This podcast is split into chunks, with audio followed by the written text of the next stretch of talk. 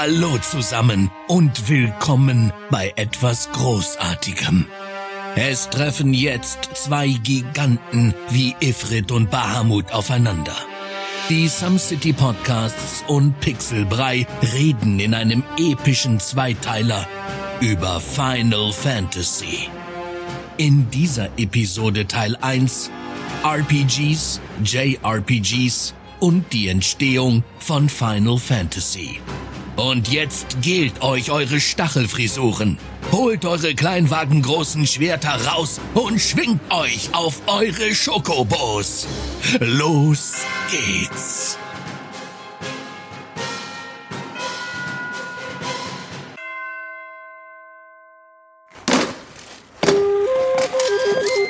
Ifrit! Ich beschwöre dich! Ach ja? Du beschwörst Ifrit? Dann komm her, Bahamut! Oh, verdammt, warum ist dieses Schwert fünf Tonnen schwer? Ich... Ach, scheiße. Lass doch lieber eine Podcast-Folge über Final Fantasy aufnehmen. Warte mal, ich sehe gar nicht. Ich hatte die ganzen Haare in meinem Gesicht. Warte, guck. Ja. Ach, Adi, du bist es ja. Hammer! Guck mal, ich hab dir Gel mitgebracht, damit du dir eine Stachelfrisur gelen kannst. Oh, geil. Ah, super. Und jetzt könntest du bitte die Hand von deinem Penis nehmen und dir die Haare gelen? Ach so, dafür war das Gel. Und für diese Haare. Scheiße. Moment. Amadeus, schön, dass wir zusammengefunden haben. Hallo und herzlich Absolut. willkommen. Hallo zusammen bei einer Folge ja Some City Podcast und Pixelbrei Crossover, die ungefähr so lange gedauert hat, wie ja wie ihr schon im Titel erkannt habt, wie die Final Fantasy Reihe an sich ist. Also es war eine irre lange Planung, das zu machen. Ja, Planung, Vorbereitungszeit und äh, wir, wir betrachten das jetzt als ein kleines Sonderprojekt. Das ist eine Herzensangelegenheit. Ähm, mir, äh, ich habe mich ja schon öfters bei unseren Zuhörern und Zuhörern als großer Pixelbrei-Fan geoutet und äh, war ja auch schon mal Gast bei euch. Du warst ja auch schon Ja. mal bei uns. Ja. Und äh, ich wollte unbedingt eine Final Fantasy Folge machen. Das ist so ein Herzensthema, auch von, von mir persönlich und auch von, von dir, was in den Gesprächen ja dann bei rausgekommen ist, dass wir gesagt haben, wir machen jetzt einen epischen Zweiteiler out of the box und ähm, hier sind wir. Genau. Über Final Fantasy. Viele von, von euch, die das jetzt hören, werden sich vielleicht denken, hm, was ist denn Final Fantasy oder haben das mal gehört? Ja, Final Fantasy ist eine Computerspielreihe, aber wir haben uns bei der Vorbesprechung dazu entschlossen, dass wir tatsächlich so ein bisschen bei Adam und Eva anfangen und euch grundlegend abholen möchten. Das heißt, auch für jemand, der mit Computerspielen oder mit Rollenspielen nichts zu tun hat, ist das jetzt eine Servicefolge, wenn man das so ähm, sagen kann. So äh, einmal die Entstehungsgeschichte von Rollenspielen ähm, bis hin zu japanischen Rollenspielen, bis hin zu der Entstehung von Final Fantasy. Hm? Amadeus, was ist denn aber überhaupt ein Rollenspiel? Ein Rollenspiel äh, bezeichnet sich daraus, dass es ein Spiel ist, wie es schon sagt, aber im Gegensatz zu äh, anderen Spielen schlüpft man tatsächlich in eine Rolle. Also man, man hat einen Charakter, den man verkörpern soll und man skillt Attribute. Äh, man wird in eine riesige, meistens eine riesige epische Story reingeworfen. Man hat äh, Ausrüstungsteile in Videospielen. Man äh, erlebt eine Heldenreise. Es ist einfach, man versucht einfach so nahe wie möglich das das, das Durchleben dieses Char Charakters, was man hat, einfach zu simulieren. Sei es jetzt auch in Videospielen als auch in Pen-and-Paper-Spielen tatsächlich. Mhm. Schauen wir uns dazu mal an der Stelle die Definition von Wikipedia an. Als Rollenspiel bezeichnet man in der Spielwissenschaft eine Spielform, bei der die Spielenden die Rollen realer Menschen, fiktiver Figuren, Tiere oder auch Gegenstände übernehmen. Dies kann die eigenen Eltern, Lehrer oder Freunde, aber auch Wunschfiguren aus dem Abenteuerbereich Tiere wie Hunde oder Katzen beziehungsweise Maschinen wie Motorräder oder Flugzeuge sein. Die Spielwissenschaftler ähm, Siegbert A. Warwitz und Anita Rudolph beschreiben den Spielgedanken dieser sehr beliebten Spielegattung als spielend ein anderer sein. Also es ist sehr bildliche, schöne Definition von einem Rollenspiel. Genau. Prinzipiell kann man eigentlich sagen, wenn es jetzt nicht um Pong, Tetris oder andere Spiele handelt, ist eigentlich heutzutage jedes Spiel ein Rollenspiel, weil nehmen wir mal die, die Call of Duty-Reihe, wenn du dann den Story-Modus spielst, schlüpfst du auch in die Rolle eines Elite-Soldaten, der sich dann durchkämpft in einer epischen mhm. Story. Na, äh, das, äh, dieser ganze Begriff Roleplay-Game, es bezieht sich ja noch aus, aus wirklich früheren Zeiten äh, der Videospielkultur, wo es eben keine Story gab, wo es äh, eben keine Rolle zu verkörpern gab, wo man eben ja, wie schon gesagt, Pong hat keine Story. Äh, Tetris hat jetzt auch keine Story, ne? Und aus, aus dieser Zeit rührt das ja das Ganze. Lass uns mal kurz auf die Bereiche der Rollenspiele ähm, blicken, die es da überhaupt gibt, bevor wir uns auf die Computerspiele fokussieren. Gerne. Es gibt einmal die frei assoziierten und spontanen Rollenspiele. Die kennen wir vom Kindergarten her, so Räuber und Gendarm, wenn das irgendwie geht, oder wenn es heißt so, nein, und ich bin jetzt der blaue Ranger und, und oh mein Gott, was, was holst du da aus deiner Tasche? Ist es etwa der, der Super Intruder 5000, mit dem, ich mich penetri mit dem du mich penetrieren willst? Nicht der Super Intruder! Nein! Dann gibt es die ähm, reglementierten Rollenspiele. Also reglementierte Rollenspiele sind Spiele, bei denen sich ein Spieler an ein festes äh, Spielregelwerk hält. Ähm, Drehbuch, cinematisch. Mhm, ne? Verstehe. Dann das, was wir alle kennen, behaupte ich jetzt mal, ist das Pen and Paper Rollenspiel da gehen wir auch gleich noch mal ein bisschen näher in Detail drauf ein, weil das eigentlich so mit die wegweisende Gebung für die Computerrollenspiele ist, wie wir sie heute kennen. Dann gibt es die schönen Live-Rollenspiele, auch sogenannte LARPs, Live-Action mhm. Äh, ja, also da verkleidet man sich halt tatsächlich als ein Charakter und hat dann Schaumstoffwaffen und äh, Feuerbälle, die aus Schaumstoffwellen bestehen und dann schmeißt man sich damit ab und dann, wenn man getroffen wird, heißt es, jetzt habe ich einen Lebenspunkt weniger. Quasi Cosplay nur mit einer Geschichte drumherum. Ja, Cosplay nur anders, richtig. dann gibt es die Computerrollenspiele und klar, die Computerrollenspiele werden als RPGs, Roleplay-Games bezeichnet, ähm, die auch auf einer Basis, ähm, also auf einem Basisregelwerk basieren. Und dann haben wir zu guter Letzt die Schreibrollenspiele. Das ist so eine ganz, ganz gesonderte, ja, Abseitsart. Also geht so in die Richtung, was ich dazu rausfinden konnte, in dem Bereich von improvisiertes Schreiben. Also du fängst quasi an, dir deinen Charakter selbst die Geschichte zu schreiben und die Geschichte entsteht während dem Schreiben so mm, wie du es okay. auch beim Rollenspiel hast. Aber Computerrollenspiele und jetzt auch hier auch nochmal die, die Definition. Computerrollenspiele werden auch als RPGs bezeichnet. Als Basis können die Regelwerke der Pen-and-Paper-Rollenspiele dienen, die aber entsprechend an Möglichkeiten und Beschränkungen des Computers als Medium angepasst werden. Andere Spiele, vor allem japanische Rollenspiele, verwenden meist völlig eigene Regelsysteme. Und das ist der Punkt, wo wir jetzt eine Zeitreise begehen werden. Also ab in die Zeitmaschine. Und in welches Jahr fahren wir denn? Wir fahren in die 70er Jahre. Denn die, die 70er Jahre waren maßgeblich die Zeit der Rollenspiele. Äh, Pen und Paper ist dir ein Begriff von Rollenspiel her? klar, äh, schon mehrere Pen-Paper-Schlachten hinter mir, äh, sei es Cthulhu, sei es Vampires, äh, selbst sogar selbstgeschriebene äh, Pen-and-Papers haben Erik und Benny und mit meiner Wenigkeit auch schon gemacht. Also äh, ich bin da relativ bewandert tatsächlich. Wie sieht's mit dir aus? Pen and Paper? Ja, auf jeden Fall. Also leidenschaftlicher Shadowrun-Spieler.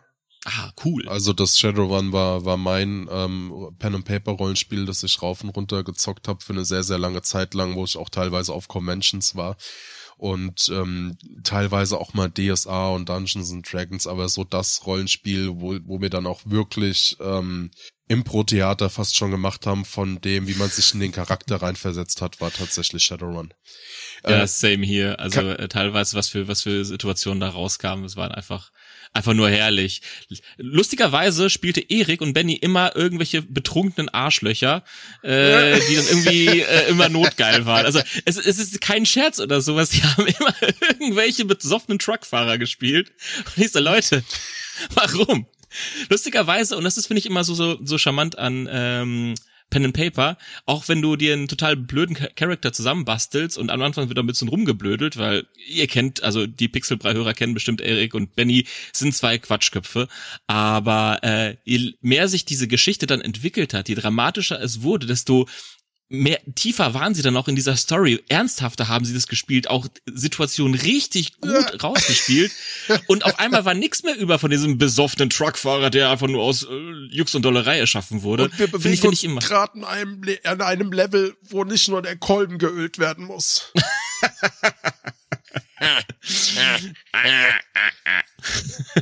Sehr schön. Kannst du in zwei, drei Sätzen mal beschreiben, was man unter einem Pen and Paper Rollenspiel versteht? Es äh, ist ein Rollenspiel, äh, was wir schon erklärt haben, was das ist. Ähm, jedoch ohne digitale Zusätze, also zumindest ist es die Urform davon. Ähm, man hat ein Blatt mit einem Charakter drauf, das hat, der hat verschiedene äh, Stats, also wie gut kann er schleichen, wie stark ist er, wie groß ist er und so weiter. Und es gibt einen Dungeon Master äh, oder einen Story Master, der erzählt eine Geschichte und er ist quasi die Augen und Ohren der ganzen Welt. Und wenn man sagt, was sehe ich, also wenn der Charakter fragt, was sehe ich, was höre ich, wo bin ich denn, der Dungeon Master erzählt die Geschichte drumherum und die Spieler haben die Chance, mit ihren selbst erstellten Charakteren darauf zu reagieren. Und diese Stats entscheiden, wie gut das ist. Zum Beispiel, nehmen wir mal das Beispiel, jemand will eine Mauer hochklettern. Mhm. Und wenn er nicht stark genug ist, rutscht er ab und hat dann Schadenspunkte. Und das geht, wirkt sich dann dementsprechend negativ auf sein Leben aus. Und der Dungeon Master muss es dann jedes Mal wieder ausspielen, beziehungsweise auch die Charaktere. Ja, das ist so ungefähr ganz, ganz grob äh, Pen and Paper erklärt. So, und genau diese Dungeon Master oder diese Leute, die Pen und Paper gespielt haben, haben in den 70er Jahren auch natürlich verschiedene Bildungsschichten und gesellschaftliche Schichten durchlebt. Ja, das heißt, es mhm. hat natürlich auch der normale Handwerker hat Pen und Paper gespielt und es haben natürlich auch Leute, die an Universitäten waren, ähm, Pen und Paper gespielt. Ne, es ist ja meistens ist ja auch immer so ein Vorurteil, was damit behaftet wird oder was damit behaftet ist, dass meistens die Nerds oder oder die die die Studentenköpfe in Anführungszeichen, dass die eher mehr so mit Pen und Paper in Verbindung gebracht werden. Ja. Aber Dungeons and Dragons war das Pen und Paper Rollenspiel, wo wir im Groben heute sagen können, dass dadurch die Computer Rollenspiele entstanden sind. Absolut. Und zwar Universitäten. 70er Jahre. Erinner dich okay. an Wargame? Ja. Wir waren in den Anfängen der elektronischen Datenverarbeitung. Es gab so gut wie kein Rechner oder wenn es Rechner gab, gab es meistens nur Großrechner an Universitäten mhm. oder die, die es für einen Heimgebrauch gab, waren exorbitant teuer und hatten teilweise auch nicht die Leistung, die benötigt worden ist, um, sagen wir so, ein Pen und Paper Regelwerk in Nullen und Einsen wiederzugeben.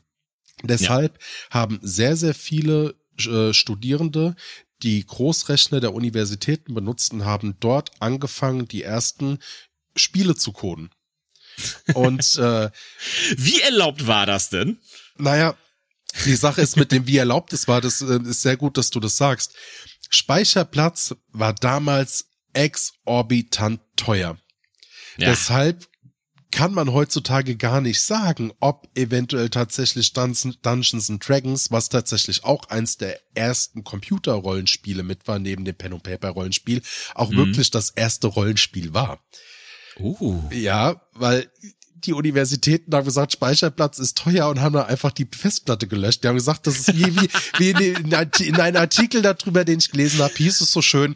Ja, ja, also ähm, Rechenkapazität ist teuer und äh, Computerspiele, Schrägstrich Rollenspiele zu programmieren, ist äh, unnötige Ressourcenverschwendung von, von Rechenleistung und zack gelöscht. Das heißt, musst dir mal überlegen, wie viele Champions oder Hidden, äh, Hidden Stories oder geile Spielekonzepte oh einfach nicht mehr da sind. Deshalb Ach, kann man auch nicht sagen, ob es heute wirklich Dungeons and Dragons war, was, was so den Meilenstein gegeben hat. Also es gab bestimmt schon vorher exorbitant gute Ansätze und Spiele. Ähm, nur ist halt Dungeons and Dragons das, was man damit in Verbindung bringt. Also ist Dungeons and, Dra Dungeons and Dragons, Gott, habe ich Probleme, das auszusprechen. Dungeons and Dragons. Ähm, der Survivor des Ganzen quasi. Der hat sich dann irgendwie geschafft durchzumogeln und ist am Ende noch übrig geblieben. Aber schade um die ganzen Perlen, die da uns verloren gegangen sind. Aber ja, klar, wenn man sich überlegt, äh, damals wurde noch alles auf Floppy Disks beziehungsweise früher noch auf Band gespeichert. Äh, ja, das ist dann teuer. Ja.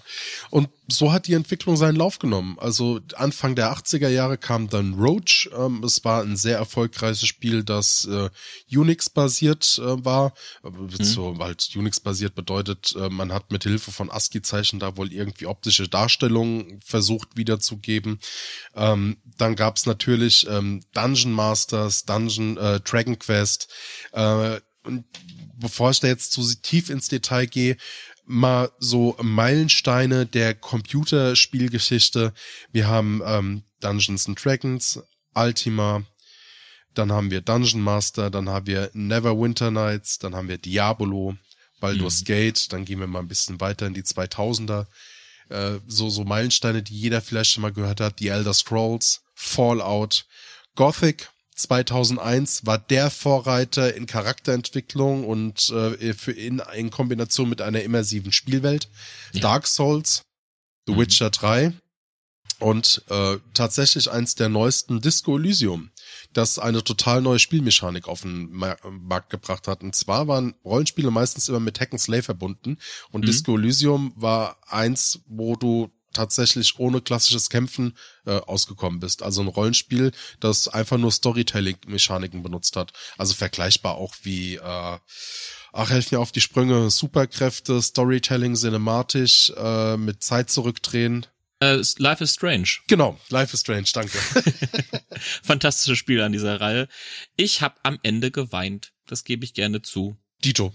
Dito. Also ich, ich konnte nicht mehr. Also äh, es gab zwei Enden. Ich habe mich für das altruistische Ende entschieden und ja, und äh, ja, das war doch sehr, sehr, sehr ergreifend am Ende. Was bedeuten eigentlich heute für dich Rollenspiele, wenn du sagst, das war sehr begreifend? Das heißt, kann ich daraus interpretieren, dass du schon immer so ähm, dich gerne hast? Eine Heulsuse warst? Nein, das, das sind wir alle tief im Inneren, aber dass du dich äh, hast immer so ein bisschen ähm, gerne in andere Rollen versetzt? Oder versetzt lassen. Schwere Grammatik, Deutsch. Bäh. Äh, ja, ich, ich, ich glaube, äh, diese Rollenspiele ermöglichen uns etwas ganz, ganz Großes, nämlich mal dem Alltag so komplett zu entfliehen, den absoluten, äh, wirklich den absoluten Eskapismus durcherleben. Äh, klar gibt es Spiele wie das fantastische Counter-Strike, wie mein geliebtes Call of Duty, mein geliebtes Mortal Kombat, aber es sind, da versetze ich mich nicht in den Charakter rein. Aber dann wirklich mal so eine epische Heldenreise selber durchzuerleben mit äh, meistens, also in vielen Fällen gibt es da noch eine fantastische Story drumherum mit wirklich gut geschriebenen Charakteren Charakteren, das kommt ja auch noch dazu, dass du verstehst, wie die Charaktere motiviert sind, wie diese ganze Welt funktioniert, dass da alles so wunderbar ausgearbeitet mhm. ist. Ähm, ja, da liebe ich mich tatsächlich äh, sehr, sehr gerne äh, da drin zu verlieren und äh, mal dem dem doch sehr schnöden 0815 deutschen Alltag zu entgehen und dann doch mal auf dem Drachen zu reiten, dann doch mal irgendwie äh, den großen Bösewichten zu besiegen, die äh, heiße Elfenfrau zu kriegen und so weiter, ne? Also, ähm, ja doch. Äh, Rollenspiele, Rollenspiele sind einfach super, quasi mehr, mehr zu erleben, auch wenn es nur digital oder auch fiktiv ist. Aber was bedeutet es denn für dich?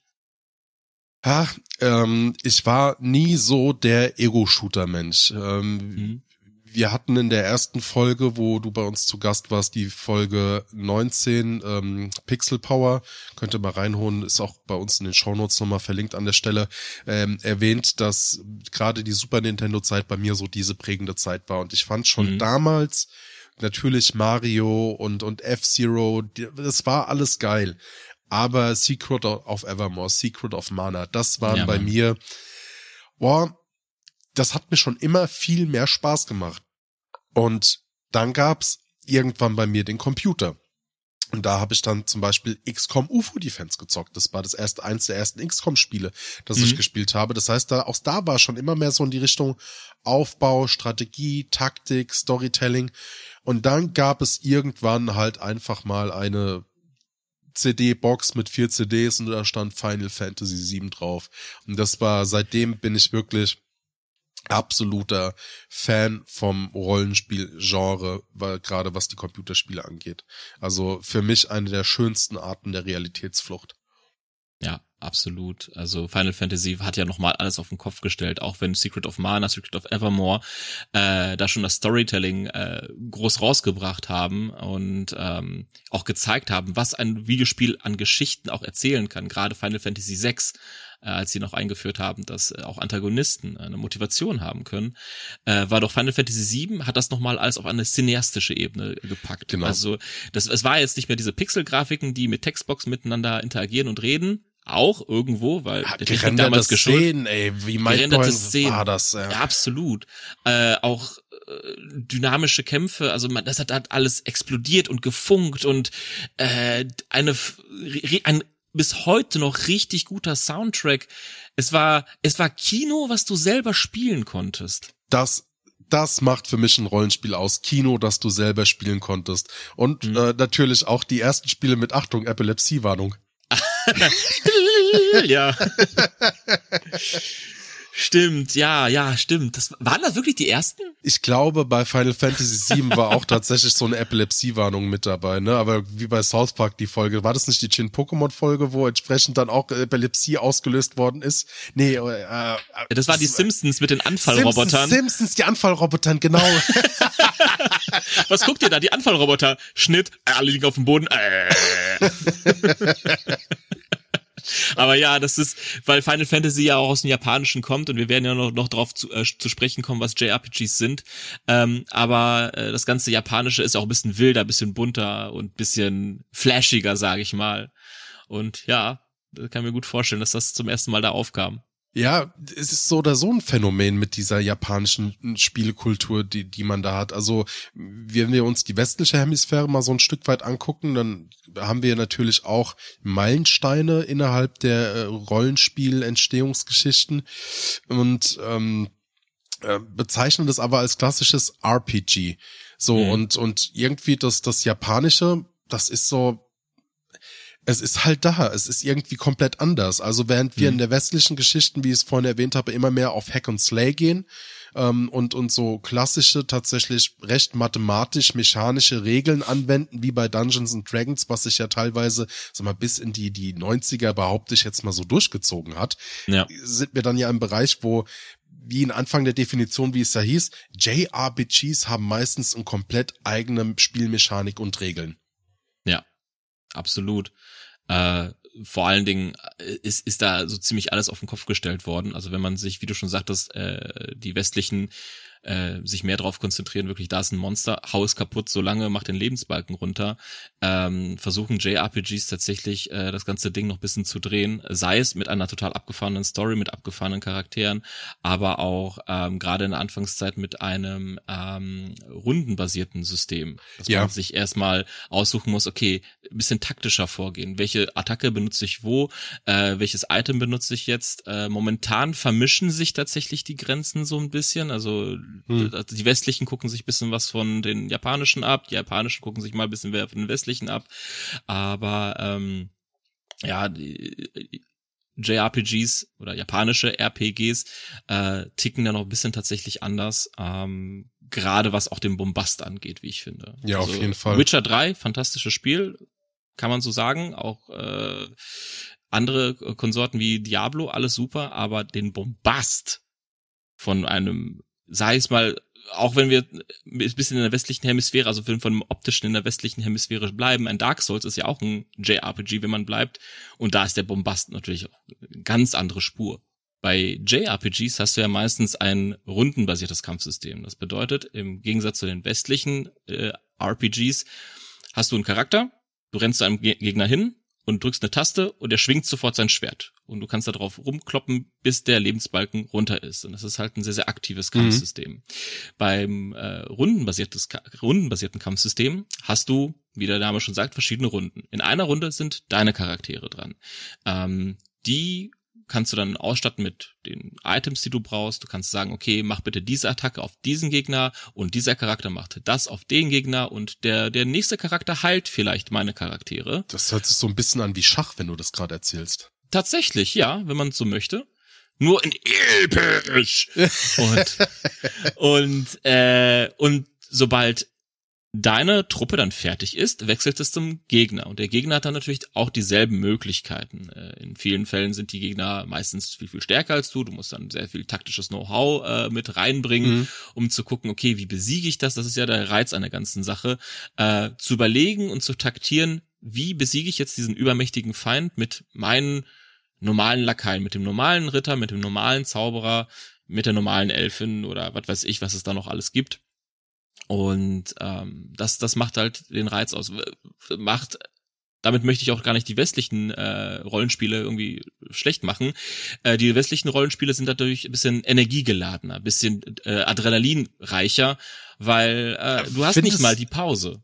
Aber findest du, wenn du, wenn, wenn wir jetzt mir schaffen uns ja gerade selbst Grenzen. Findest du wirklich, dass es da so einen großen Unterschied gibt oder dass man so einfach definieren kann, was ist denn jetzt eigentlich ein japanisches, so ein JRPG und ein RPG? es, es gibt definitiv Grenzen, äh, was ein JRPG und ein RPG äh, ausmachen. Ähm, diese Grenzen verschwimmen immer mehr. Das hat zum einen auch der die Globalisierung damit zu tun, mhm. dass äh, mehr Studios auch in äh, auch japanische Studios in Deutschland programmieren und Konzepte sich schreiben lassen, als auch äh, deutsche Studios oder amerikanische Studios auch in Japan äh, sich Leute abwerben und die mit an, an Bord holen.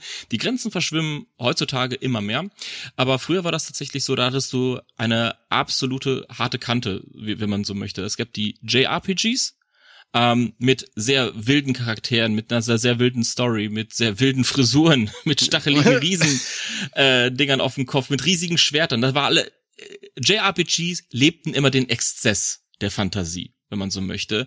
Und ähm, westliche RPGs ähm, lebten mehr so bisschen, bauten bisschen mehr auf der auf der Geschichte von, von Europa auf, wenn man so möchte. Es gab die Ritter, es gab die Drachen und es war eine, eine sehr, sehr klassische Art der Fantasieerzählung.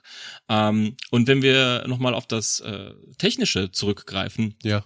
äh, die westlichen waren, wie gesagt, mehr gerade am Anfang, jetzt vermischt sich das alles wieder, mehr Energie geladen. Also du gehst zum Gegner hin, verklopst ihn direkt. Ne? Klar äh, gab es auch paar Ausreißer, aber im Grunde so im, im, im, im groben in der groben Zusammenfassung war das eben so, dass äh, mehr Hack and Slay da war und im, in den japanischen RPGs war mehr dieses ähm, rundenbasierte. Obwohl, da gibt's jetzt mittlerweile, wenn wir uns heute mal so die Spiellandschaft angucken, auch wieder Untergruppierungen. Aber würde ich sagen, da können wir nur mal kurz oberflächlich drauf eingehen. Da gibt's ja, ja. die Real-Time Turn-Based JRPGs, also die rundenbasierenden.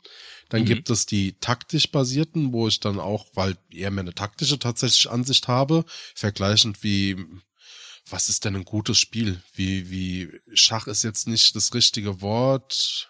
Ähm, also nicht der richtige. Tabletop zum Beispiel. Tabletop. Warhammer oder genau, solche Sachen. Also du hast kleinere Figuren auf dem Brett und im Gegensatz zu den äh, rundenbasierten ähm, äh, Rollenspielen oder Kampfsystem hast du nicht zwei Parteien, die sich die ganze Zeit abwechseln. Bei dem taktischen hast du noch äh, die Positionierung. Du kannst dich auf einem Feld positionieren und gucken, ähm, ja, ähm, wie du den Gegner angreifst. Greifst du den von hinten an, greifst du den von einer erhöhten Position an und so weiter. Ja, und dann äh, hat dieser actionreiche Teil, den du als mit den ersten westlichen oder allgemein mit den westlichen Rollenspielen in Verbindung gebracht hast, ähm, natürlich auch Einzug jetzt in den JRPGs gefunden und dafür mhm. sind so Klassiker ähm, wie meistens tatsächlich vom Publisher, äh, vom Publisher Capcom, ähm, der Rollen, der Rollenspiele rausbringt, also JRPGs mhm. rausbringt. Und zwar äh, haben wir Nier Automata, ähm, mhm. dann haben wir äh, Scarlet Nexus wenn ähm, äh, plus Tales of Ares, ähm, das sind auch so Spiele, die in diesen actionlastischen Bereich mit reingehen. Obwohl Tales of Ares bin ich mir gerade nicht so sicher, ob das nicht auch rundenbasiert ist. Ich hab's nur bis jetzt angezockt. Aber auch ein ganz großes äh, JRPG, was aussieht wie ein westliches RPG Dark Souls ist auch äh, wird aber keiner mehr mit einem JRPG in Verbindung bringen. Obwohl ist aber ein JRPG, ja. Ja, und die, die, die ich finde diese Grenzen, die sind so schwer. Also ich kann ja verstehen, wenn du sagst, also man könnte ja behaupten, man bezeichnet ein JRPG als japanisch, weil es sich zum Beispiel mit japanischen Kultur identifiziert. Das wäre jetzt der Rückschluss aus dem, was du gesagt hast, weil sich mhm. die bei uns in Europa und Amerika ähm, ents entsprechend auch auf ja der der Mittelalter europäischen historischen Geschichte ein bisschen bedienen. Aber auch gerade mhm. das machen auch hardcore viele japanischen Rollenspiele. Äh, tatsächlich, ja, mittlerweile auch immer mehr. Ähm, und Dark Souls würde ich, also es ist im Prinzip ein JRPG, aber ich würde sagen ein westliches JRPG, äh, weil da die Verschmelzung einfach komplett perfekt geglückt ist. Ähm, du hast sehr viele JRPG-Elemente, äh, wie zum Beispiel äh, einige Charaktere sind halt immer noch sehr, sehr wild, würde ich sagen. Die Story ja. ist auch sehr, sehr wild. Aber äh, dass das Kampfsystem ist halt sehr westlich angehaucht und auch die ganze Geschichte und das ganze drumherum. Sekiro zum Beispiel ist auch ein From Software Game, auch ein Souls-like, ist dann wiederum sehr, sehr japanisch. Aber äh, was JRPGs für mich dann immer noch ausmachen, sind immer die Charaktere und die ganze Story drumherum. Also das ist, auch wenn sich die Mechaniken miteinander verschmelzen, ähm, JRPGs sind immer für mich irre Over-the-Top-Charaktere. Auch wenn Geralt von Riva, der Witcher, ein Over-the-Top-Charakter ist, er wirkt trotzdem irgendwie geerdeter als, keine Ahnung, ein Cloud Strife zum Beispiel. Von Final Fantasy, ja. Von Final Fantasy VII, ja. Also obwohl beides absolut in der Fantastik spielt, äh, ist aber trotzdem so so ein Witcher, so ein Geralt ist halt einfach trotzdem näher an der Realität. Das kann man sich eher vorstellen, ja. auch von der Physik her, wie sie beschrieben ist, wie jetzt jemand, der ein fünf Tonnen schweres äh, Bastardschwert durch die Gegend schwingt. Ja, absolut. Und auch die ganzen Attacken. Also wenn Geralt von Riva äh, einen Feuerstoß macht, dann ist, kommt halt eine Feuerflamme raus, sieht sehr beeindruckend aus, aber wenn ein Final Fantasy Charakter jetzt, um mal bei Final Fantasy zu bleiben, eine Superattacke macht, dann ist es meistens ein minutenlanger cineastischer Trailer, wenn man so möchte, mit tausend Effekten, riesigen Monstern, die rauskommen und am Ende ist die halbe Welt explodiert. Ja. ja, so ungefähr. Also es ist alles so over the top und das macht ja auch den Reiz aus von JRPGs. Oh, okay. Also das ist so deine Differenzierung. Finde ich aber ja. gut. Der, der, also die, da schließe ich mich gerne vollumfänglich mit an. Das gefällt aber mir sehr gut. Es ist schwer, ja, es ist schwer, da wirklich eine harte Kante zu machen. Und äh, früher war es einfacher, aber heutzutage ist es so schwer, weil sie alle voneinander klauen und sich abgucken. ja.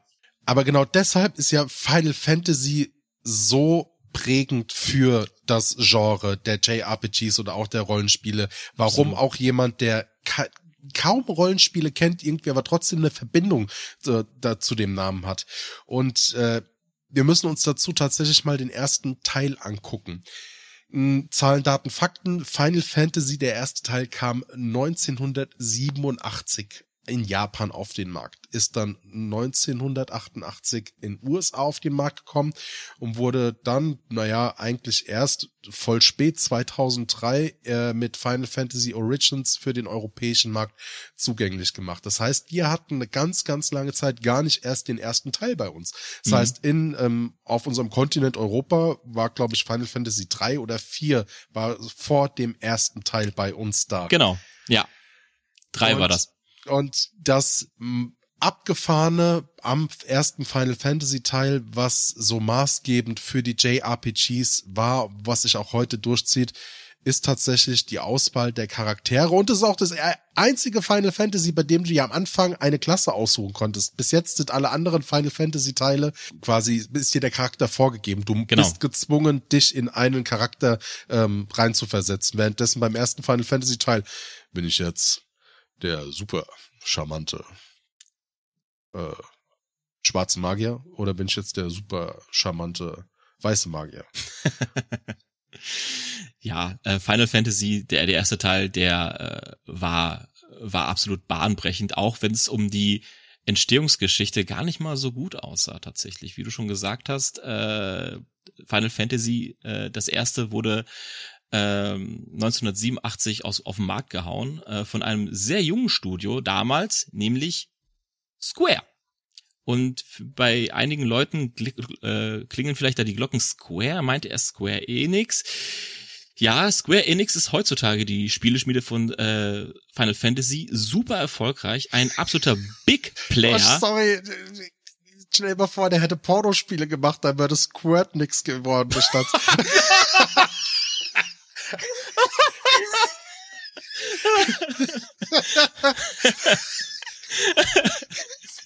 Ich glaube, damit hast du jetzt Erik sehr, sehr glücklich gemacht, weil der beschwert sich immer, wir sind viel zu ernst geworden. Wir sind viel zu ernst geworden. Erik, der geht an dich. Äh, ja, äh, Squirtnix ist halt momentan von äh, Final Fantasy die äh, Spieleschmiede und ja. äh, ist, ein, ist einfach der Big Player im, im Rollenspielmarkt. Aber ja, wie gesagt, es war nicht immer so. Und ja, früher gab es kein Square Enix, nur Square. äh, 1986 gegründet, hatte das Studio Geldsorgen. Solche Geldsorgen, dass sie ja fast vor dem Konkurs standen. Also keiner wollte deren Spiele spielen, was auch ja gut begründet war, denn die haben nur äh, fürs Famicom Disk System äh, programmiert. Das Famicom Disk System ist quasi ein Diskettenlaufwerk für den japanischen Nintendo und äh, man muss es mal so sehen. Nintendo war ein erfolgreiches System, aber immer noch in der Zeit waren Gamer eine Nische und Diskettenlaufwerk für das Famicom war nochmal eine Nische, Nische, Nische. Und ja, klar, da äh, waren die waren die Verkäufe von von deren Spielen nicht so gut und ungünstigerweise hat deren Konkurrent jetzt passt auf nämlich Enix äh. das super erfolgreiche Rollenspiel Dragon Quest auf den Markt geballert und das räumte äh, die Verkaufszahlen ab wie was weiß ich. Also das, das war mega erfolgreich und Square guckte nur doof aus der Röhre. Ja, sah finster aus. Äh, kaum Einnahmen, Konkurrenz fickt mit dir den Boden. Das sah nicht gut aus für die. Ja, Hironobu Sakaguchi, seines Zeichens Games Designer, hatte eine Idee. Eine äh, finale Idee. Er nahm einfach das Konzept von Dragon Quest, also dem erfolgreichen Konkurrenzprodukt, und klaute es einfach und erweiterte es einfach hier und da. Äh, sein Anspruch war es nicht weniger als einen Meilenstein zu produzieren, so äh, wie ich recherchiert habe. Entweder hat dieses Spiel Erfolg oder ich verlasse die Branche. Zitat von dem guten Herrn. Ganz genau. Und äh, so weiterten die Entwickler an dem neuen Projekt, ein Projekt, das entweder den Untergang oder den Erfolg von Square besiegeln würde. Äh, entweder wäre das jetzt der Durchbruch oder eben das finale Projekt von Square. Äh, also ging es nichts an, nichts mehr als das Schicksal einer gesamten Firma. Kann man so machen? No pressure. Hm? Und man munkelt auch daher der Name Final Fantasy. Würde das scheitern, gäbe es kein Square mehr, gäbe es keine Rollenspiele mehr davon und Sakaguchi würde zurück zur Uni gehen hat er selber gesagt. Richtig, richtig. Und ähm, ich habe dazu ein ähm, sehr interessantes ähm, Ausschnitt von einem Interview dazu gelesen, wo halt auch dieses Zitat herstammt. Und ähm, der Name maßgeblich war tatsächlich aus seiner, aus, also er, der muss unter so einer Anspannung gestanden haben, weil es ging halt für ihn um eine Existenzbedrohung. Er hat gesagt, ja, so wenn das nichts wird, dann bin ich hier gescheitert und ich muss komplett alle Zelte wieder zusammenbauen und und muss hier weg. So und ähm, diese Gedanken, sich mit diesem Projekt äh, auseinanderzusetzen, war für ihn die, die, die, die, der finale oder die finale Eskapismusreise mhm. oder die Realitätsflucht, um das Projekt umzusetzen. Daher die Namensgebung Final Fantasy, weil der Name hat mit den Spielen, bis auf dass sie natürlich in der Fantastik irgendwie da, ähm, äh, dass die dastehen, dass wir halt wirklich fiktive äh, Physik, also eine komplett eigen erklärte Physik, Magie und komplett eigenes Worldbuilding Kontinente mhm. haben, hat Final Fantasy nichts mit der Spielreihe zu tun, also mit nee. dem, was innerhalb der Spiele stattfindet. Genau. Also der Name Final Fantasy, ob das wirklich so war, wird nur gemutmaßt. Ne? Äh, off von offizieller Seite ist es natürlich, um quasi diesen diese ganze dunkle Vergangenheit bis in den Teppich zu kehren, wird gesagt, man fand einfach die Alliteration schön, also Final Fantasy.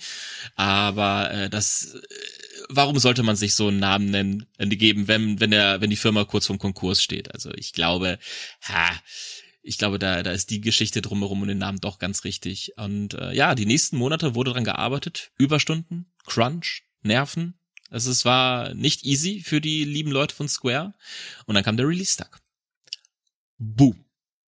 Aus dem Nichts wurde Square zum neuen Spotlight auf dem japanischen Markt. 400.000 verkaufte Exemplare in Japan.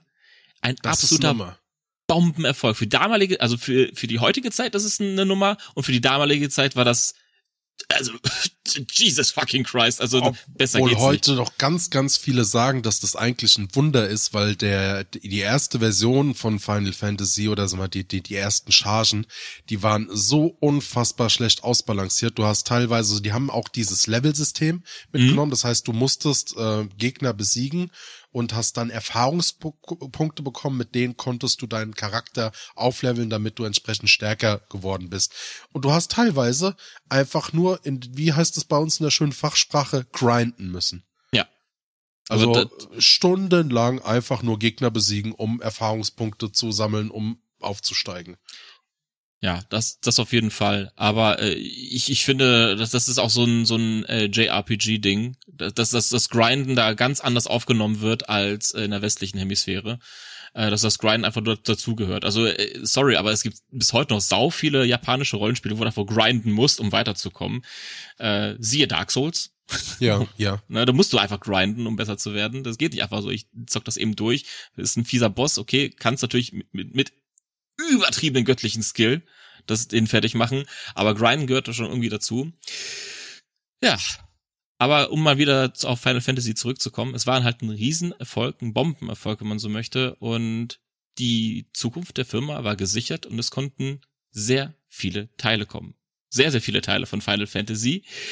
Du, rate mal, wie viele Teile gibt es denn von Final Fantasy? Was würdest Oh. du schätzen? Ich glaube, wir sind bei etwa 20.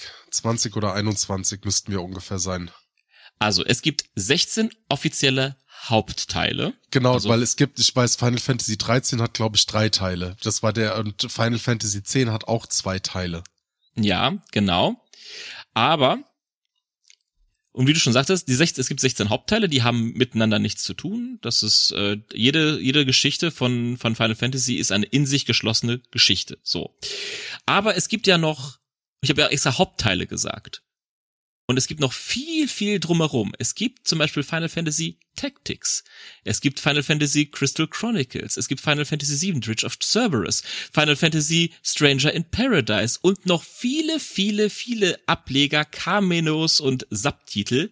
Das heißt, 20 reichen bei weitem nicht aus. Oh, boy, du bist so weit davon entfernt.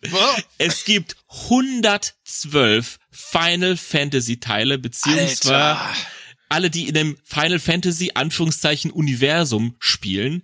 Dazu inkludiert man auch Kingdom Hearts. Kennst du? Warum, ja, aber warum? Warum, warum, warum zählt das zu Final Fantasy? Weil es erstens von Square gemacht wurde und äh, die treten auch in den Final Fantasy. Äh, also Kingdom Hearts geht es ja darum, dass man durch Dimensionen schlüpft. Richtig, und man ja. schlüpft auch in die Dimension von Final Fantasy 7, Final Fantasy 8. Mit den Charakteren interagiert man ja auch.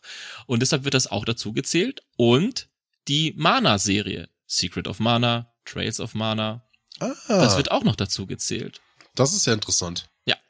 Also sogar wenn wir das abziehen würden, die, sagen wir mal, 10 Spiele, hätten wir trotzdem über 100 Spiele, wo wirklich Final Fantasy davor steht. Und das ist krass. So viele Ableger. Also es ist unzählig viel.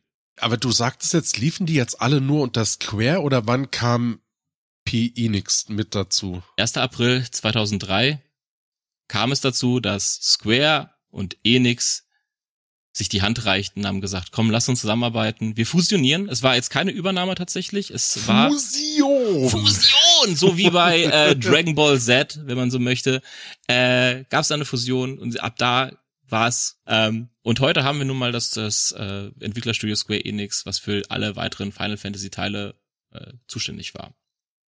Was zeichnet für dich denn Final Fantasy aus? Was verbindest du damit? Ah, Final Fantasy verbinde ich persönlich tatsächlich im Konträr zu allen anderen weniger mit dem siebten Teil, mehr mit dem achten Teil. Den siebten Teil habe ich nach dem achten Teil tatsächlich gespielt.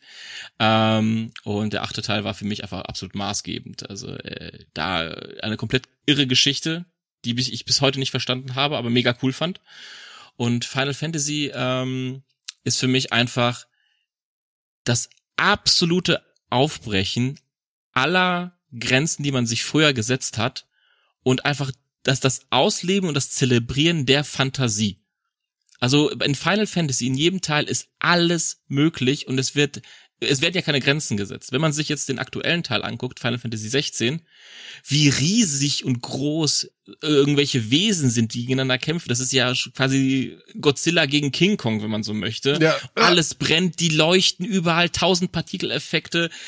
Und das ist für mich Final Fantasy. Wirklich so die, die Essenz der Fantasie in eine Story gepresst. Und alles ist möglich. Nichts ist unmöglich. Alles kann, nichts muss. Bei mir sind es tatsächlich die, ah, wie beschreibe ich das? Es gibt halt in den meisten Fällen bei Final Fantasy kein wirkliches Happy End. Es gibt Happy Ends äh, Bereiche, so äh, also sag mal, es gibt ein übergreifendes Happy End gibt es schon. Es gibt vernünftige Abschlüsse, die du in jedem mhm. Final Fantasy Teil hast.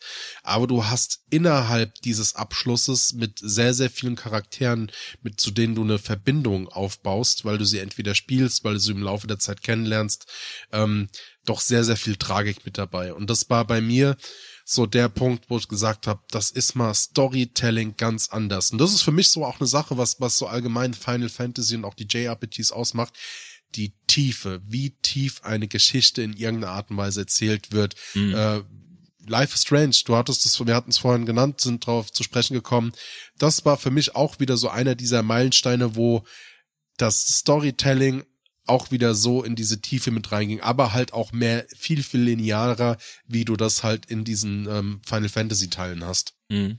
Ja, absolut. Also äh, um mal kurz äh, vielleicht auf die Griechen zurückzukommen, das ist ja sehr, sehr ähnlich. Äh, die griechischen Sagen sind funktionieren ja ähnlich und ich finde, eine gewisse Fallhöhe muss auch da drin sein. Äh, das macht erst ein, äh, so ein richtig gutes Rollenspiel, beziehungsweise allgemein eine Geschichte äh, richtig gut aus.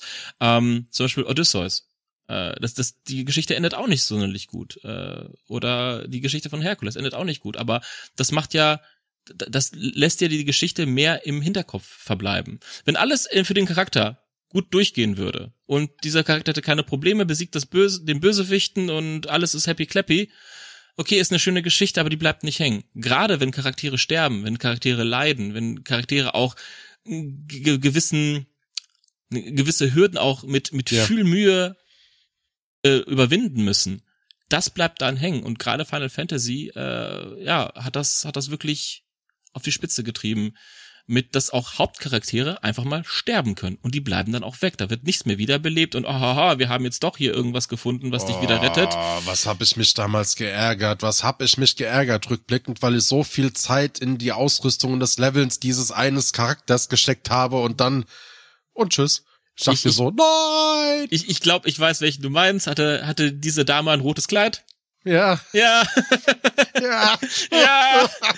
Es kam aber auch aus dem Nichts. Und das ist ja das Schöne. Es kommt manchmal aus dem Nichts. Der Charakter stirbt einfach. Und denkst du so, ja, es ist von der Geschichte logisch, aber verdammt. Eine Sache möchte ich jetzt auch nochmal unseren Zuhörern und Zuhörern mitgeben. Ähm, wir hatten es ja gesagt, Final Fantasy, alle Teile haben keinen Zusammenhang. Also sind in sich geschlossene ähm, Geschichten, in sich geschlossene Systeme mit eigenen Mechaniken.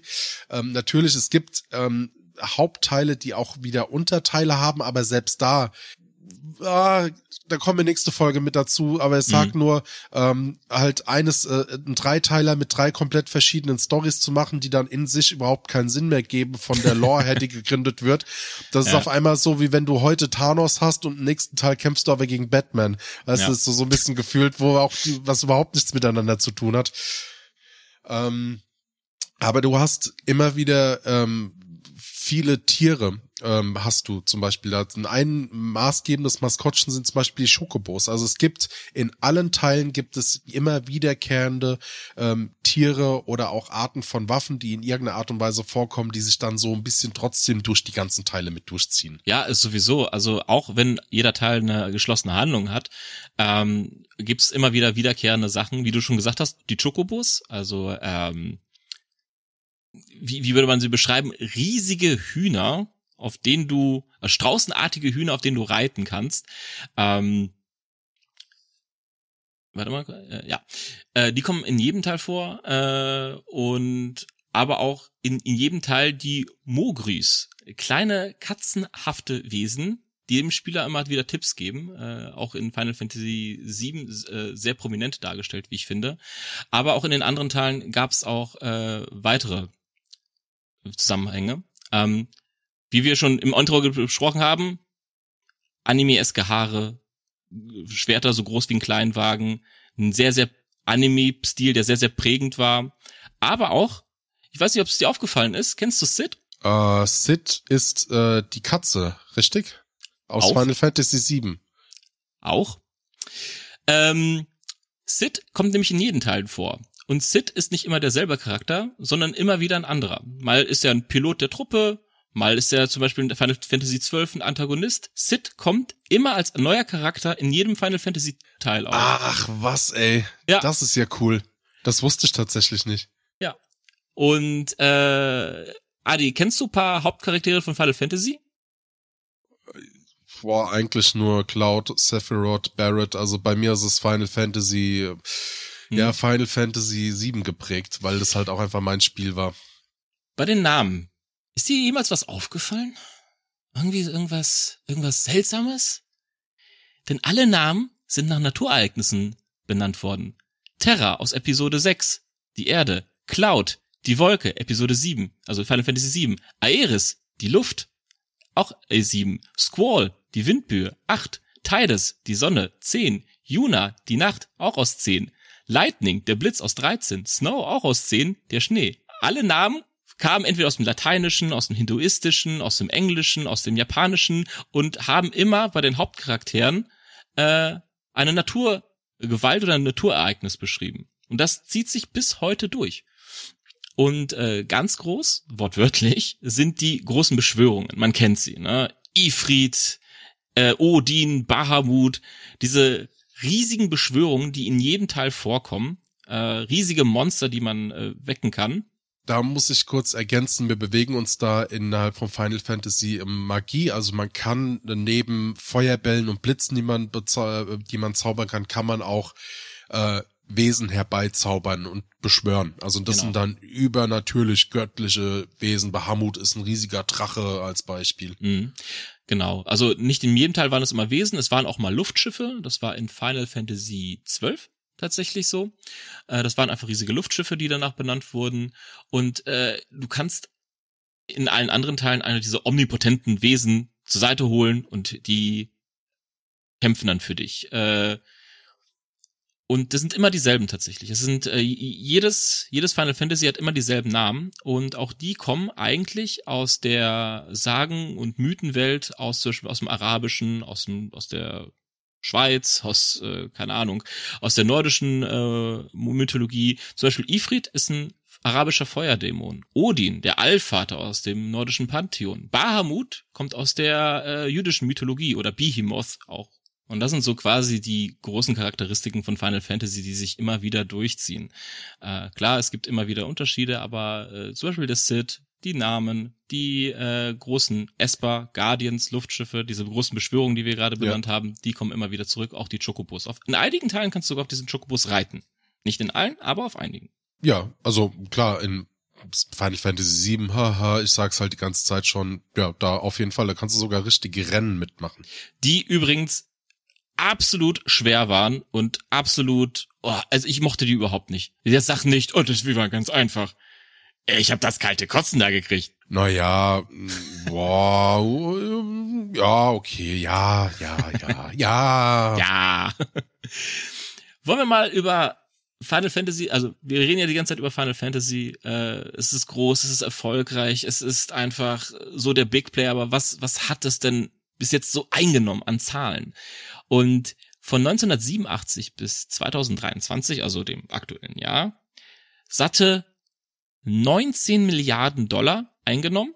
19 Milliarden. 19 Milliarden Dollar und 156 Millionen Datenträger insgesamt verkauft. Dabei war das erfolgreichste Spiel der Serie Final Fantasy VII. Da steckt zum Beispiel auch eine ganze Serie dahinter, also gibt es auch Filme dahinter, mehrere Auskopplungen, Bücher etc. pp. Final Fantasy VII wurde auch mehrfach released und da gab es auch mehrere Spin-offs und das Spiel hat sich im Original satte 10 Millionen Mal verkauft und hat einen Umsatz von 1,19 Milliarden gemacht. Krasser Scheiß, ey. Ja. Äh, ja, aber verdient. Verdient. Ich muss wirklich sagen, verdient an der Stelle. Mhm. Weil es, diese Art von Eskapismus, es ist einfach, es ist im Moment Wahnsinn. ja, wirklich. Und wenn man die ganze Serie betrachtet, also die ganze Games-Serie von Final Fantasy VII, äh, das sind insgesamt neun Games, wenn man die alle zusammenzählt, hat das einen Umsatz von 1,84 Milliarden Euro gemacht und mit bei 25 Millionen verkauften Exemplare. Und das ist nur ein Titel.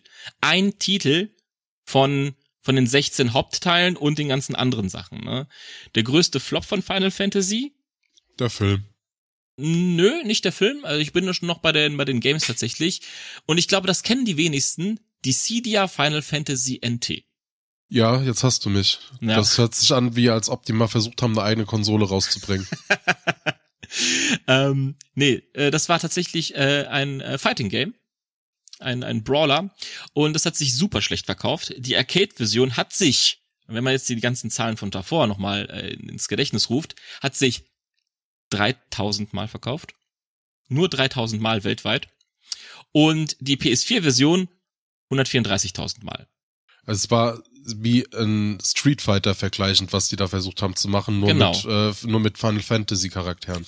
Genau, äh, Dissidia gab's schon mal, äh, gab's äh, schon mal einen Ableger, der war deutlich erfolgreicher und mit Dissidia Final Fantasy NT haben die es nochmal versucht. Also bei Dissidia Final Fantasy kannst du dann mit allen äh, Hauptcharakteren und allen Antagonisten aus den Final Fantasy äh, Welten, also von Final Fantasy 1 bis was weiß ich, wie weit sie da waren, konntest du mit denen gegeneinander antreten und ähm, ja, kam halt nicht so gut an, weil Final Fantasy ist nun mal kein Prügelspiel äh, und man, man hat ein bisschen mehr erwartet. Die Story war auch total Hanebüchen, weil es gibt den einen ultimativen Gott und der versammelt jetzt alle Bösewichte und die ultimative gute Göttin versammelt alle Helden und die kämpfen jetzt gegeneinander. Punkt. Das ist die Geschichte. Und am Ende gewinnen natürlich die Helden und das war's. Also total hanebüchene Geschichte, äh, eher auch wie so ein Arcade-Prügler. Und ich sag dann immer, Schuster, bleib bei deinen Leisten. Final Fantasy hat sich nun mal eine Legacy aufgebaut mit fantastischer Inszenierung, mit fantastischen Charakteren und da noch, noch mit einer riesigen Fanbase, die einfach die Geschichten liebt. Macht einfach keine Brawler. Ne, das, das, das macht ihr euch damit nicht glücklich. Es gibt gute Brawler, es gibt gute Fighting Games, wie zum Beispiel Model Combat, Street Fighter. Ja. Die würden jetzt auch nicht Square auf die Idee Enix, kommen. Ich weiß, ihr hört zu. Ihr hört hier genau zu, ihr weil ihr wissen, ja, deshalb macht das, was Amma sagt. Ja, ja. Äh, das ist genauso, wenn äh, jetzt, keine Ahnung, äh, Street Fighter jetzt einen Story-Modus reinbaut. Es gibt einen Story-Modus bei Street Fighter, aber sorry, den könnt ihr auch in die Tonne kloppen. Obwohl ich sagen muss, ey, ohne Scheiß, dass die äh, neue Interpretation von diesem Film von, von Street Fighter, sorry, wenn ich jetzt abschweife, das muss, muss ich erzählen, die war mega geil. Gibt's diese, ähm, ach, ich mach grad mal eine Live-Recherche, während du hier weiter erzählst. Wörter, so viele Wörter. Äh, ich weiß gar nicht, worauf du hinaus willst. Ja, weil du gerade äh, Street Fighter Filme Assassin's Fist weil du sagst, dass Street Fighter ohne Story-Modus nicht passen würde. Ich muss sagen, dass die, der Film Street Fighter Assassin's Fist, das war so ein Film, der kam auf YouTube raus und äh, in mehreren Teilen und der ist auch in UHD, also in 4K gibt's den mhm. und das ist eine ziemlich geile äh, produzierte, also ziemlich geil produzierter Film, der die Geschichte von ähm, Rio Ken ähm, und äh, wie heißt der fiese, der der böse Rio, der Akuma? Akuma erzählt und quasi auch von dem, wie es Hado erlernt wird. Ungefähr, ich glaube, der Film geht, geht auf jeden Fall über anderthalb Stunden, aber unfassbar gut und unfassbar geil gemacht. Wow, nie von was von gehört, danke. Also wirklich nicht, also unbedingt gucken, den kannst du dir angucken. Street Fighter Assassin's Fist, absolut sehenswert. Also mhm aber ich weiß, was du meinst im Kern. Also ja. es passt halt nicht, wenn du die ganze Zeit so, äh, was produzierst du? Rennautos. Und was verkaufst du heute? Schnitzel. ja, tatsächlich, ne? Also es, es, es zeigen auch die Zahlen, es hat sich nicht gut verkauft und äh, zu Recht, wie ich finde. Ja, das war zumindest der Einstieg zu Final Fantasy. Ähm, ein grandioses Spiel. Deine, deine letzten Gedanken zu Final Fantasy. Wie würdest du wie, wenn man wenn man jetzt auf Some City Ebene geht und sagt die Summe. Die die Summe na die, gut ich liebe die Summe einfach. Das ist einfach so ein charmantes Element. Das übernehmen wir jetzt einfach mal Edge okay. Was ist denn ähm, also was ist denn genau äh, so zum Ende der Folge aber was ist denn unsere Summe zum Thema RPGs und, und Final Fantasy. Ich möchte eigentlich nur ein Vorfazit zu dem Ganzen abgeben, weil wir unterhalten uns ja im zweiten Teil nochmal im Detail über die Meilensteine. Das heißt, wir werden uns auch ein paar Stories ähm, vor, zu ein paar Final Fantasy Teilen ein bisschen im Detail angucken. Wir werden mhm. uns natürlich noch ein bisschen mit der Trivia ein bisschen mehr beschäftigen und äh, wir werden auf jeden Fall auch auf das Filmuniversum von Final Fantasy mit eingehen. Aber ja. Final Fantasy ist bei mir eine richtig tief verankerte Kindheitserinnerung. So, und es war für mich das erste Mal, dass mich neben einem Buch oder neben einem Film etwas komplett entführt hat. Ich weiß, es gab damals wirklich Ärger bei mir zu Hause mit meiner Familie. Ich war es beim, bei, wie gesagt, bei dem einen Final Fantasy Teil, ähm, da war ich so 13, 14, als ich den gespielt habe und ähm, halt auch in der Computerversion. Mhm. Naja, es gab halt abends immer Essen. Ja? Meine Familie waren etwas konservativer eingestellt, was ich ja tendenziell nicht weder gut oder weder schlecht finde, sondern einfach halt so, ein klassischer Haushalt. Und da gab's halt einfach abends um 18, 19 Uhr das Essen auf dem Tisch und es wurde gemeinsam am Abendessen, also am Esszimmertisch gegessen und was hat nicht, wie oft hat meine Mutter nach mir geschrien. er sagt so, kommst du jetzt runter? Und dann mein Vater, ich schlag grad gleich mit dem Hammer auf das Ding drauf, so nach dem Motto. Also so die ganzen Sprüche, die man sich da ja. so anhören darf, weil ich halt so gebannt und gefesselt war. Und es schafft es immer noch. Ganz persönlich, dann, dann, bevor ich jetzt dir weiter im Monolog abschweife, ich habe zu den Leuten gehört, die wirklich eine Träne im Augen hatten, als das Remake von Final Fantasy VII angekündigt worden ist. bei mir ist es tatsächlich so, Final Fantasy ähnlich wie bei dir, einfach eine sehr, sehr, sehr viele emotionale äh, Komponenten, die äh, mich damit verbinden. Also ich muss jetzt nicht das wiederholen, was du nochmal gesagt hast, weil same, same. Aber auch mal dieses gedankliche Aufreißen, wie weit Fantasie überhaupt gehen kann. Wenn man davor nur mit, und auch wenn, ich möchte es jetzt gar nicht denunzieren, mit äh, Hack and Slays aufgewachsen ist, wie Diablo 1 oder ähnlichem, ähm, und man kannte bis dato nicht nichts anderes als ja, ist halt ich bin halt ein Ritter und ich mache alles andere kaputt und dann kommt Final Fantasy um die Ecke und zeigt dir einfach eine Welt, die nicht nur auf nicht nur auf eine Thematik beschränkt ist. Du hast da nicht nur Ritter, du hast da nicht nur Raumschiffe, du hast Ritter und Raumschiffe manchmal zusammen. Du hast äh, verschiedene Zeitepochen zusammen, du hast die Moderne auch zusammen, aber plötzlich mit ja, mit Magie-Elementen drin. Steampunk-Elemente. Sehr du, viele Steampunk-Elemente. So alles, was du dir vorstellen kannst. Das ist halt, ja, es ist eine schöne Welt, die da gebildet wird. Ja, und die jedes Mal einzigartig ist. Und das, was war mich für mich einfach so die Brains plauschen. Es es muss nicht limitiert sein. Es kann alles sein und es kann auch zelebriert werden. Und das, das finde ich einfach so fantastisch an wirklich Final Fantasy. Und da passt nun mal der Titel auch. Es ist wirklich die finale Fantasie, auch wenn der Titel eigentlich aus einer sehr, sehr, ja, aus dem traurigen Umstand äh, geboren wurde. Aber für mich ist momentan Final Fantasy wirklich so die, der, der Zenit der möglichen schreibbaren und visualisierten Fantasie, die, die wir heute haben. Fantasie, liebe Zuhörerinnen und Zuhörer, wenn ihr eure Fantasie mit dem Pixelbrei oder den SumCity Podcasts teilen wollt, dann besucht uns doch gerne auf www.sumcity.de unter, unter www.pixelbrei.de. Ähm, auch in den sozialen Medien findet ihr Pixelbrei auf Instagram unter was für ein Tag? Unter dem Tag Pixelbrei findet ihr uns, also PXL Brei. Und wenn ihr natürlich auf den wunderbaren Adi stoßen wollt mit seiner famosen Truppe, dann natürlich unter Some City Podcasts.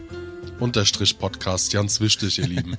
So, äh, Hammer Teil 2. Ähm, wir haben alles gesagt, was es zu sagen gibt. Ich hoffe, ihr hattet äh, Spaß bei dem kleinen, bei dem ersten Teil der Service-Folge einmal Final Fantasy hin und zurück, wenn man das so nennen kann. ja, tatsächlich. Äh, äh, ich glaube jetzt einfach mal unser Element. Äh, der Ammer. Der Adi. Äh, ja, genau. Und ich äh, und der Ammer. Also wir. Wir sagen wir. Äh, bis später. Mach's Tschüss. gut. Tschüss.